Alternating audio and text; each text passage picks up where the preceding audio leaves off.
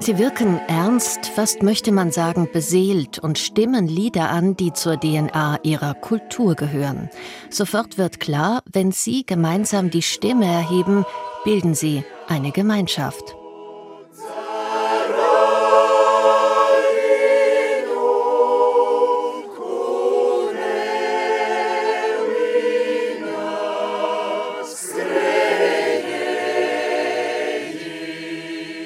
Für ihre Dreikanal-Videoinstallation Singing Revolution hat die russischstämmige Künstlerin Anna Jamolaeva drei Chöre in den drei baltischen Hauptstädten gefilmt. Sie singen Lieder, die zu Sowjetzeiten verboten waren. Denn wer die Heimat in Volksliedern besang, dem drohten bis in die späten 1980er Jahre Gefängnis und Arbeitsverbot.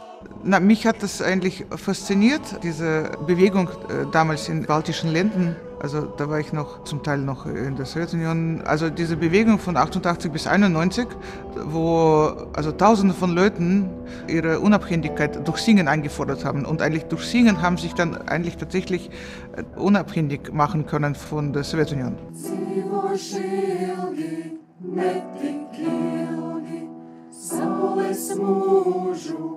Saules mūžu nedzīvošu.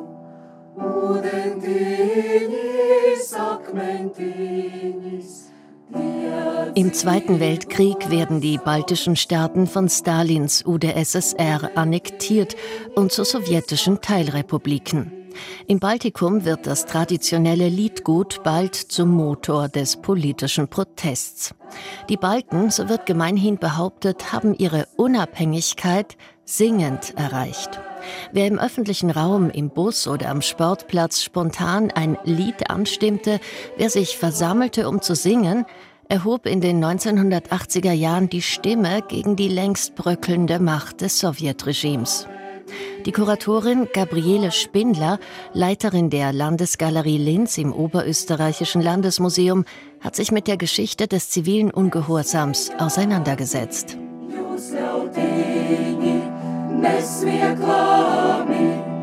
Dazu muss man wissen, dass es in diesen Ländern eine große Chortradition gibt, also Chöre etwas sind, was dort sehr verbreitet ist. Für diese Autonomiebestrebungen waren diese Chöre wichtig und diese spontanen Zusammenkünfte, um eben mit Gesang diesen politischen Protest voranzutreiben. 1988 beginnt die sogenannte Singende Revolution. Auf dem Sängerfeld Tallinns stimmen tausende Esten patriotische Lieder an, die zu dieser Zeit eigentlich verboten sind. Es ist eine Form des friedlichen Widerstands, die die Künstlerin Anna Jamolajewa von jeher fasziniert hat, denn auch sie musste ihre Heimat 1989, kurz vor dem Zusammenbruch der Sowjetunion, als politische Dissidentin verlassen. Seither beschäftigt sie sich mit dem Schulterschluss von künstlerischer Praxis und politischem Protest. Ich denke schon, man kann sehr wohl was erreichen mit zivilen Protest. Also, und das ist wirklich ein wunderbares Beispiel, wie man eigentlich durch sowas fast Poetisches eigentlich, dass das als Waffe gegolten hat und tatsächlich sehr effektiv war.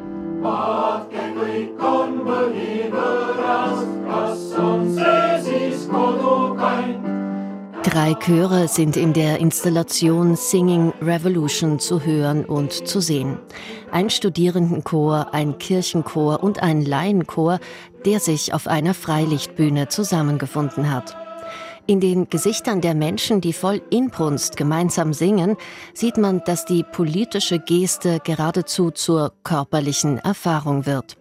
Die Musik, die einst den Weg zur Unabhängigkeit begleitet, um nicht zu sagen geebnet hat, wird zum Instrument, das kollektive Erinnerungen speichert und abrufbar macht. Doch nicht nur der Freiheitskampf, auch autoritäre Regime sei es von links oder von rechts, vertrauten stets auf die identitätsstiftende Kraft der Musik.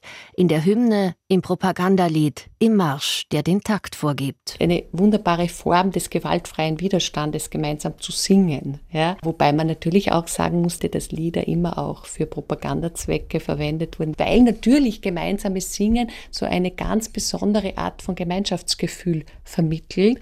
Und das bekommt man aber eben auch, wenn man diese Videos sieht. Aber es ist ein Pathos drin, auch so eine Ergriffenheit von diesen Chören. 2024 wird Anna Jamolajewa den österreichischen Pavillon auf der Biennale in Venedig bespielen. Auch in der Lagunenstadt wird die russischstämmige Künstlerin ein deutliches Zeichen setzen. A Language of Resistance soll der Beitrag heißen. Erneut wird die Künstlerin Spielarten des friedlichen Widerstands zum Thema machen. Ein Schelm, wer eine versteckte Nachricht an ihre Landsleute vermutet.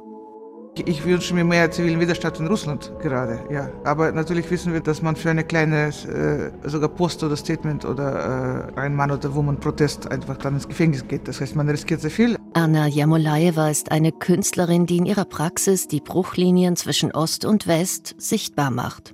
Immer wieder beschäftigt sich die 1970 in Leningrad geborene Künstlerin mit Fragestellungen, die sie in den postsowjetischen Raum führen. Sie hat die Flora und Fauna im Sperrgebiet rund um das stillgelegte Atomkraftwerk Tschernobyl dokumentiert, den berühmten Katzen in der Petersburger Eremitage ein Denkmal gesetzt und kurz vor Ausbruch des Ukraine-Krieges einen Flohmarkt in Kiew in einer eindrücklichen Videoarbeit ins Bild gesetzt. Ich glaube, das spielt eine sehr große Rolle, weil sie einfach beide Welten sehr gut kennt und auch selbst sehr lange erlebt hat und daher aus eigener Erfahrung sehr viel ableiten kann für ihre Kunst. Und das unterscheidet sie vielleicht von anderen, die eben nur einmal dorthin fahren, irgendwas beobachten, es vielleicht in, in ihrer Kunst dann verarbeiten, wie auch immer. Also ich glaube, dass das schon für sie sehr wichtig ist und sie hat nie das Interesse verloren an diesem Raum, an ihrem Herkunftsland, aber auch an der Ukraine zum Beispiel, wo sie auch biografische Beziehungen hatte immer. Sie hat das Interesse an diesen Ländern nie verloren und geht sozusagen mit den Erfahrungen im Westen wieder dorthin zurück und sieht vielleicht auch andere Dinge dort. Zur Kunst kommt Anna Jermolajewa bereits in jungen Jahren. In den 1980er Jahren besucht sie in ihrer Heimatstadt Leningrad einen Vorbereitungskurs für die Kunstakademie. Die Lehre ist streng und den Prinzipien des sozialistischen Realismus verpflichtet.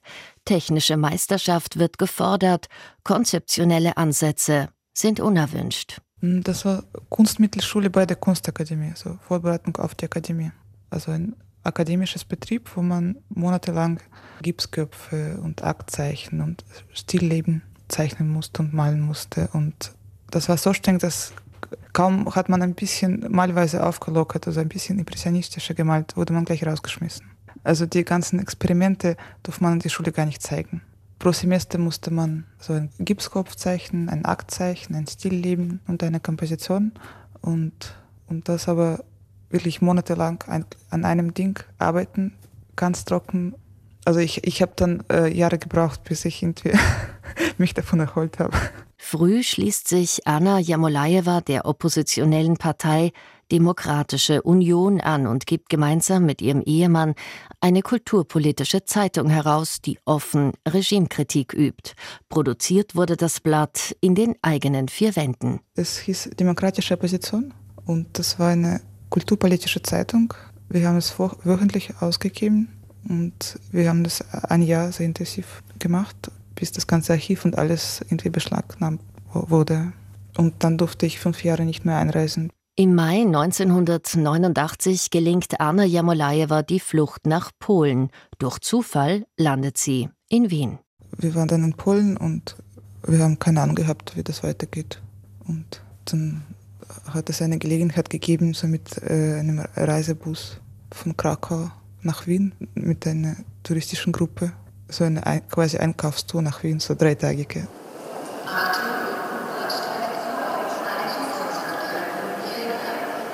Nach ihrer Ankunft in Wien verbringt Anna Jamolaeva einige Tage auf einer Bank am Wiener Westbahnhof.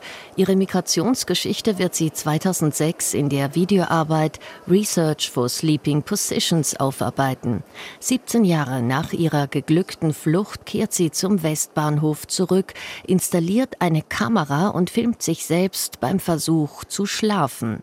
Auf dem Video sieht man, wie sich Jamolajewa in immer neuen Positionen verrenkt ohne Aussicht darauf, Ruhe zu finden. Denn das Stadtmobiliar wurde längst so gestaltet, dass Obdachlose darauf nicht mehr schlafen können.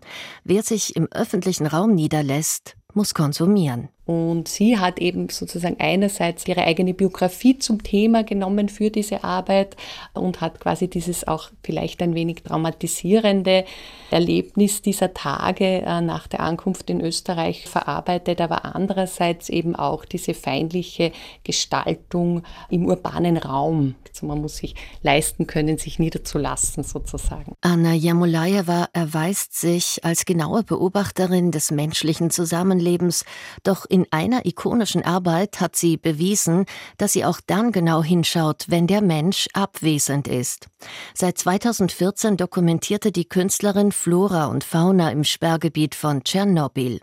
Tschernobyl Safari heißt ihre Langzeitstudie, die ein Arkadien im postapokalyptischen Raum zeigt.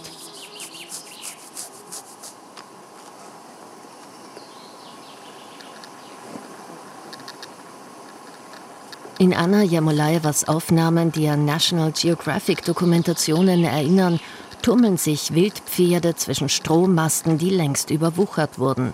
Hunde streunen durch die Straßen der verlassenen Siedlung Pripyat. Luchse und Wölfe besiedeln Gebiete, die einst landwirtschaftlich genutzt worden sind. Die Natur hat den Stadtraum zurückerobert. So könnte sie also aussehen, die Welt nach dem Anthropozän.